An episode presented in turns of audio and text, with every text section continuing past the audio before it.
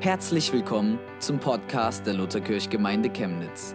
Wir wünschen dir beim Hören der Predigt eine echte Begegnung mit Gott und ganz viel Freude. Die Predigten in der Sommerzeit hier in der Lutherkirche sind Teil der Predigtreihe Helden des Glaubens. Und wer einer der letzten Sonntage hier im Gottesdienst war, der hat sich schon beschäftigen können mit Kaleb, mit Josef, dem Mann von Maria, und letzte Woche mit Elia, einem Prophet aus dem Alten Testament. Und heute haben wir die Möglichkeit, einen weiteren neu oder wieder neu zu entdecken. Ich habe den euch mal mitgebracht. Ich weiß nicht, ob man hier so jemanden blenden kann. Also ich gebe zu, das ist jetzt nicht das Original, aber das ist ein Hinweis, und zwar der erste von drei. Und wer von euch nicht schon mitbekommen hat, um wen es geht, der darf noch ein bisschen mitraten. Also ein Scheinwerfer oder ganz wissenschaftlich à la Wikipedia.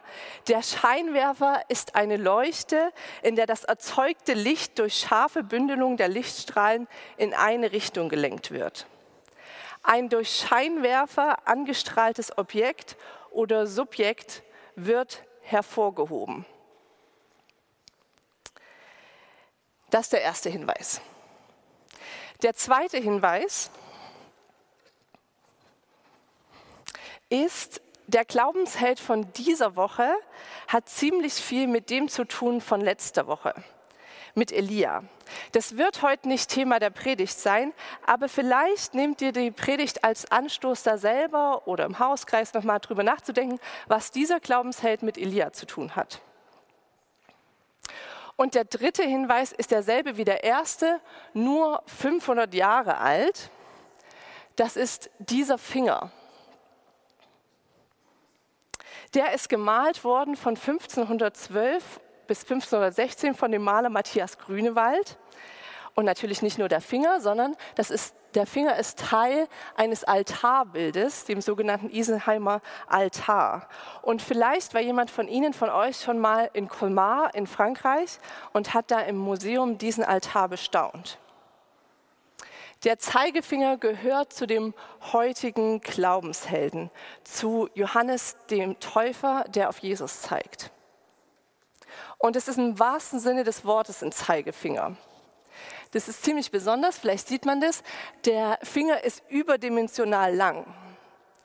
Der Maler Grünewald, dem war klar, Johannes ist der Zeiger.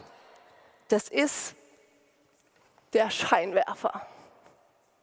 Und das ist auch mein erster Punkt, warum ich diesen Johannes als den Glaubensheld heute mit euch näher betrachten will. Johannes wusste, wer er ist. Der kannte seine Identität und wusste, ich bin der Scheinwerfer, sodass Jesus hervorgehoben wird. Im Neuen Testament weiß man relativ viel über Johannes den Täufer, zum Beispiel neben der offensichtlichen Tatsache, dass er getauft hat, wie sein Name schon sagt, weiß man auch einiges über seine Geburt und seine Kindheit. Die war nämlich ziemlich übernatürlich. Seine Eltern, der Zacharias und die Elisabeth, die waren eigentlich viel zu alt, Kinder zu bekommen, als sie ihn als ihren ersten Sohn bekamen. Dann gab es einen Engel, der die Geburt von Johannes angekündigt hat. Und der Heilige Geist, der hat den Eltern und Johannes selbst göttliche Pläne und Zusammenhänge im Voraus erkennen lassen. Johannes war verwandt mit Jesus. Die Mütter, also Elisabeth und Maria, waren wahrscheinlich Cousinen oder Tanten, so genau weiß man das nicht. Und es gab eine erste Begegnung, nämlich die schwangere Maria trifft die schwangere Elisabeth und da erzählt Lukas, der Evangelist, im ersten Kapitel, dass der Johannes vor Freude im Bauch gehüpft ist. Und wir können lesen, dass Gott einiges klar macht, schon vor der Geburt über Johannes. Er sagt nämlich, Johannes ist der Ankündiger von dem, den Gott sein Volk von Anfang an versprochen hat.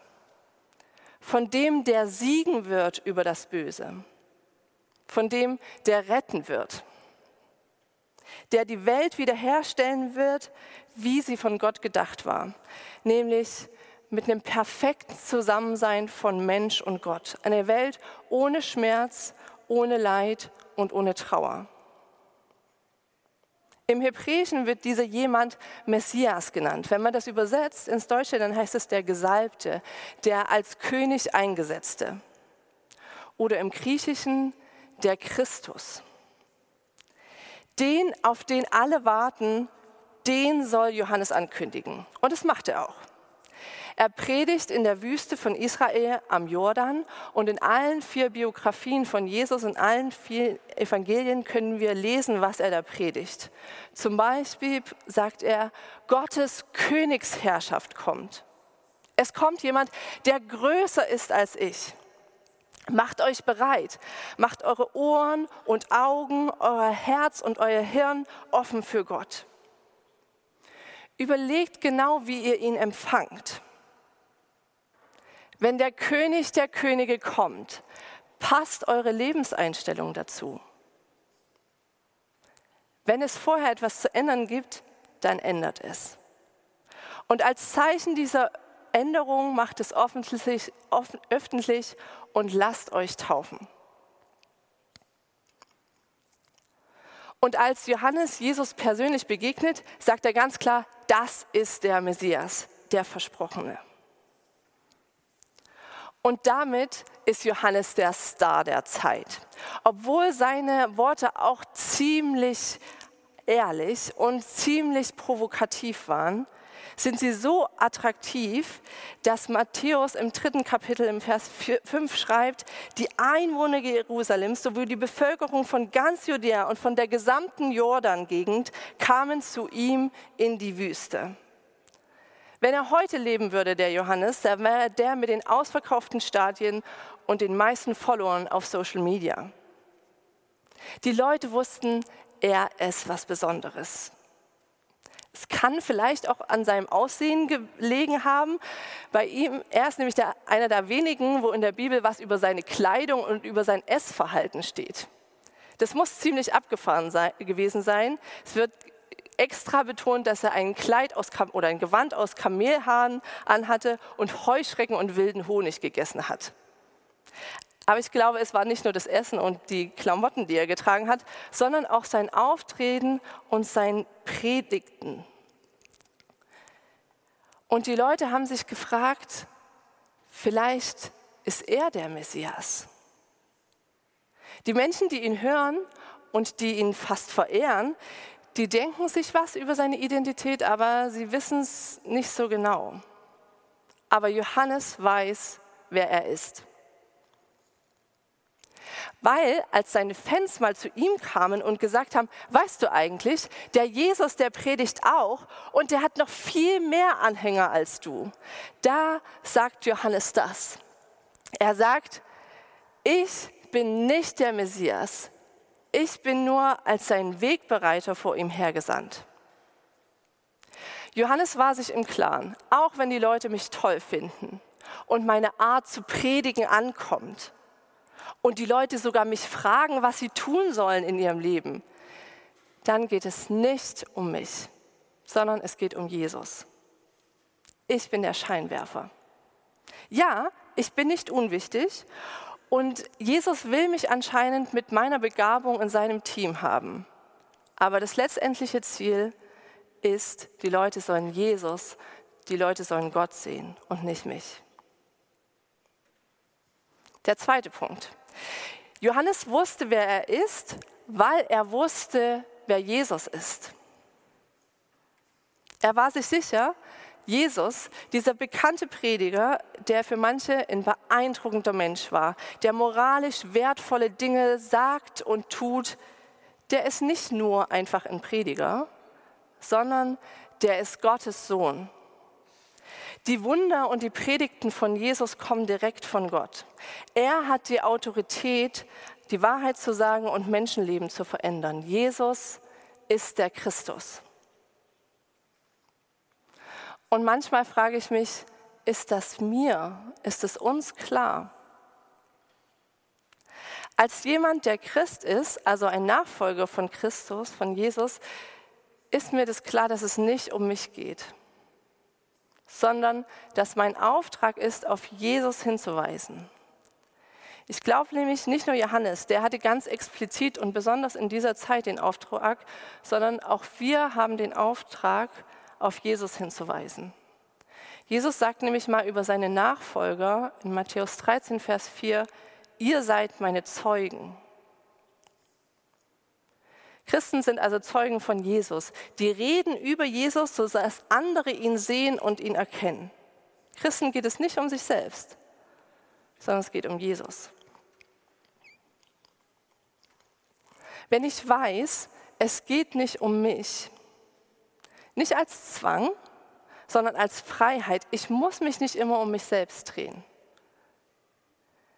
dann kann ich eigentlich auch entspannt sein, wenn zum Beispiel mein Chef mir nicht die Würdigung oder den Dank, den ich berechtigterweise verdient habe, gibt. Oder ich kann entspannt sein, wenn Kommilitonen, Mitschüler oder Kollegen Lügen über mich denken und vielleicht sogar weitererzählen. Ich kann auch entspannt sein, wenn ich die Wahrheit sage, aber die bei anderen nicht gut ankommt. Und eigentlich kann ich auch entspannt sein, wenn meine Meinung, vielleicht sogar hier in der Gemeinde, sich nicht durchsetzt oder vielleicht sogar noch nicht mal gehört wird. Weil ich weiß, es geht um mich. Ja, es geht nicht um mich, sondern es geht um Jesus. Ist eher die Frage, weiß das, was ich sage und wie ich mich verhalte, auf Jesus hin? Und ich kann von mir sagen, das ist richtig herausfordernd. Johannes wusste, wer er ist, weil er wusste, wer Jesus ist. Für den dritten Punkt lese ich euch eine Stelle vor. Die Situation ist, Johannes ist im Gefängnis. Neben seinen Fans hat er nämlich auch Feinde gehabt. Unter anderem den damaligen König Herodes, zu dem er nämlich gesagt hat, hey Herodes, obwohl du König bist, muss ich dir sagen, das, was du gemacht hast, ist nicht okay. Du hast nämlich deinem Bruder Philippus die Frau ausgespannt und die geheiratet. Und das hat er öffentlich ihm gesagt. Und diese öffentliche Demütigung, die zwar die Wahrheit war, aber für den König und seine Frau schwer ertragbar, die war der Grund für Johannes Festnahme und am Ende auch für seine Hinrichtung. Der ist willkürlich und ohne Gerichtsverfahren hingerichtet worden. Jesus Johannes sitzt also im Gefängnis und sein Ende ist so gut wie sicher. Jesus war noch nicht verhaftet und hat gepredigt. Und dann kommt diese Stelle aus dem Lukas-Evangelium im siebten Kapitel. In allen umliegenden Gebieten sprach man von Jesus. Durch seine Jünger erfuhr auch Johannes von all diesen Dingen.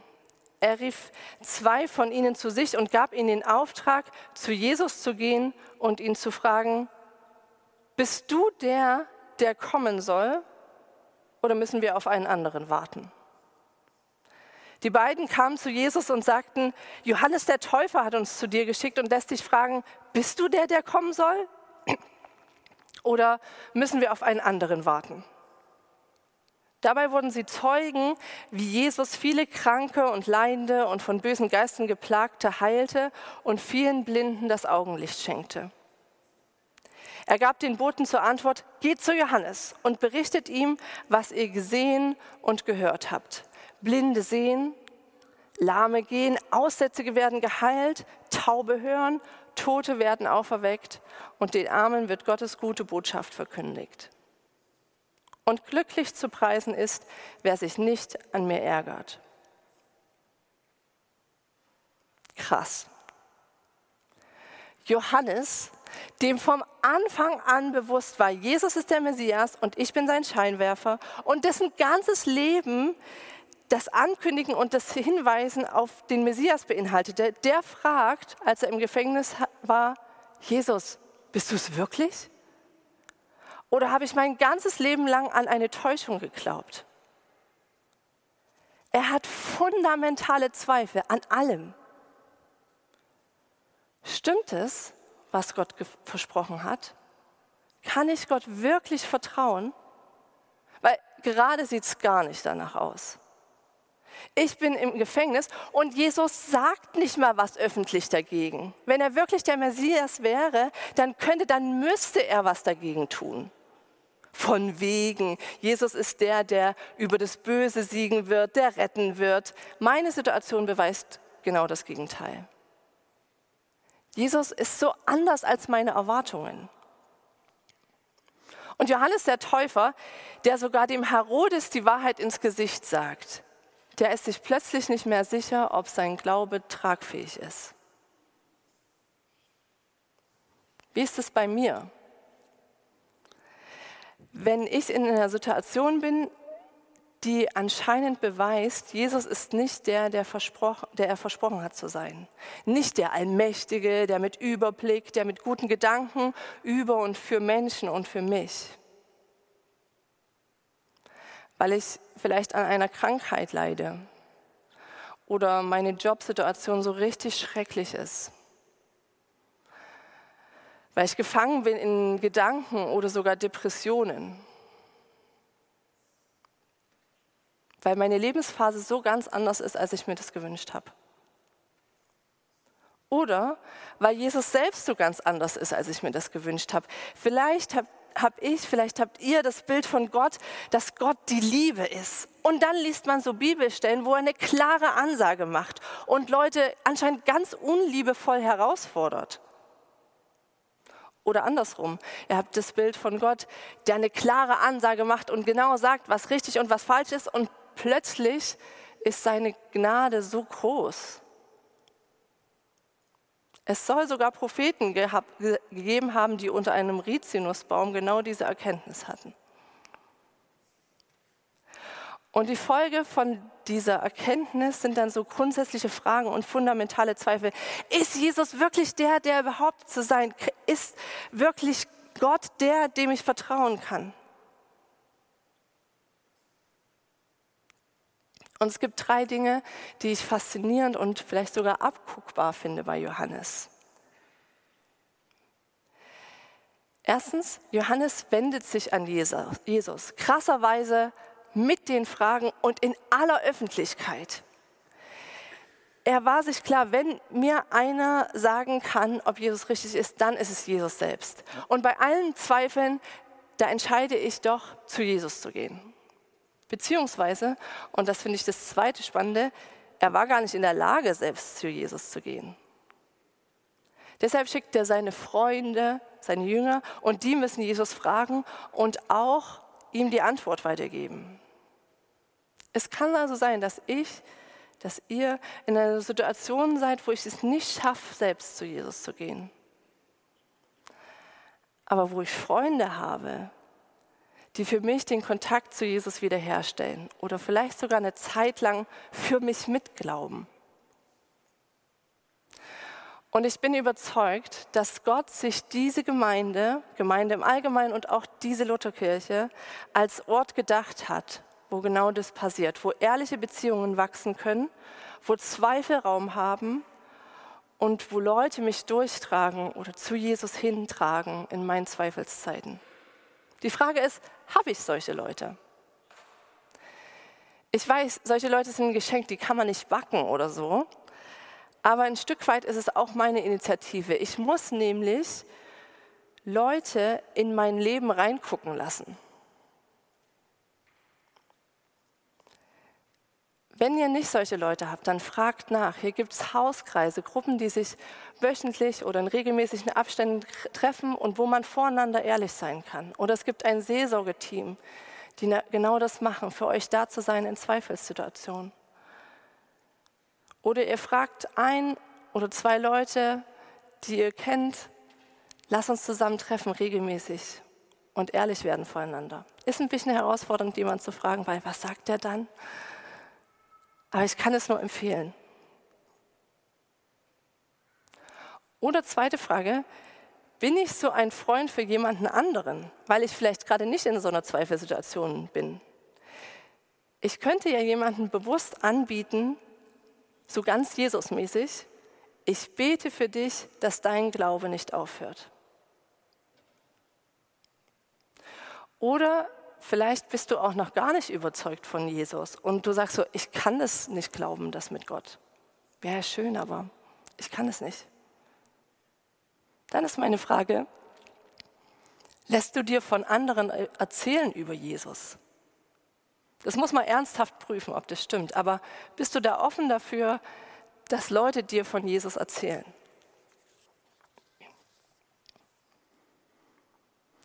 Und das dritte Faszinierende und mein letzter Punkt ist die Antwort von Jesus im Vers 22. Jesus sagt zu Johannes, Geht zu Johannes oder seinen Freunden, geht zu Johannes und berichtet ihm, was ihr gesehen und gehört habt. Blinde sehen, Lahme gehen, Aussätzige werden geheilt, Taube hören, Tote werden auferweckt und den Armen wird Gottes gute Botschaft verkündigt. Er sagt, guckt mal, was sind denn eure Erfahrungen mit mir? Ich glaube, es ist gut zu prüfen, wie Jesus das Leben von Menschen verändert. Und das ist ein Zitat von einer Bibelstelle aus dem Alten Testament, dem ersten Teil der Bibel. Da ist das Volk Israel auch in einer richtig schrecklichen Situation. Aber sie bekommen von Gottes Versprechen, es wird anders werden. Und ich bin mir ziemlich sicher, dass Johannes diese Bibelstelle kannte. Wahrscheinlich kannte er sogar den ganzen Propheten Jesaja, woraus die Stelle ist, auswendig. Er wusste, dass das, worauf Jesus anspielt, das hier ist. Aus Jesaja Kapitel 35. Sagt denen, die den Mut verloren haben, seid stark und habt keine Angst. Seht, das ist euer Gott. Er übt Vergeltung und schafft Recht. Er selbst kommt, um euch zu befreien. Dann gehen den Blinden die Augen auf und die Ohren der Tauben werden geöffnet. Der Gelähmte springt wie ein Hirsch, der Stumme jubelt aus vollem Hals. Alle, die der Herr befreit hat, kehren Jubel zum Berg Zion zurück. Grenzenlose Freude steht ihnen ins Gesicht geschrieben. Jubel und Freude stellen sich ein. Sorgen und Seufzen sind für immer verschwunden. In dieser Gefängnissituation erinnert Jesus Johannes an eine Bibelstelle, die er auswendig kann. Und damit an ein Versprechen. Und er tröstet ihn und sagt, Johannes, mein Freund, ich weiß, die Situation ist furchtbar, aber hab keine Angst, ich bin da und ich komme, dich zu befreien. Vielleicht nicht in dem jetzigen Leben. Das musste Johannes erfahren. Aber ich habe eine Ewigkeitsperspektive für dich. Und in dieser Ewigkeit werden keine Sorgen und kein Seufzen mehr sein. Und ich finde es so gut. Jesus findet es gar nicht schlimm, dass Johannes mit solchen Fragen zu ihm kommt, sondern er erinnert ihn liebevoll und herausfordernd an sein Versprechen. Und ich glaube, das ist auch bei uns so. Wir dürfen mit unseren Zweifeln zu Gott kommen. Gott erinnert uns dran, wer er ist und an seinen guten Plan. Die Frage, die ich mir da gestellt habe, kenne ich Bibelstellen auswendig, wo Gott mich daran erinnern kann?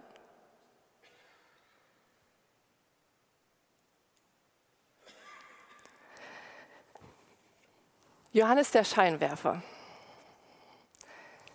der wusste, wer er ist. Er wusste, er muss sich nicht zu ernst nehmen. Er wusste, wer Jesus ist. Der Johannes, in dessen Leben Zweifel teil waren, auch als Glaubensheld, der damit zu Jesus gegangen ist und Freunde hatte, die mitglaubten. Und dann wurde er getröstet von einer Bibelstelle, vom Wort Gottes. Das ist mein Gebet für mich und für euch, dass wir erkennen, wer wir sind und wer Jesus ist.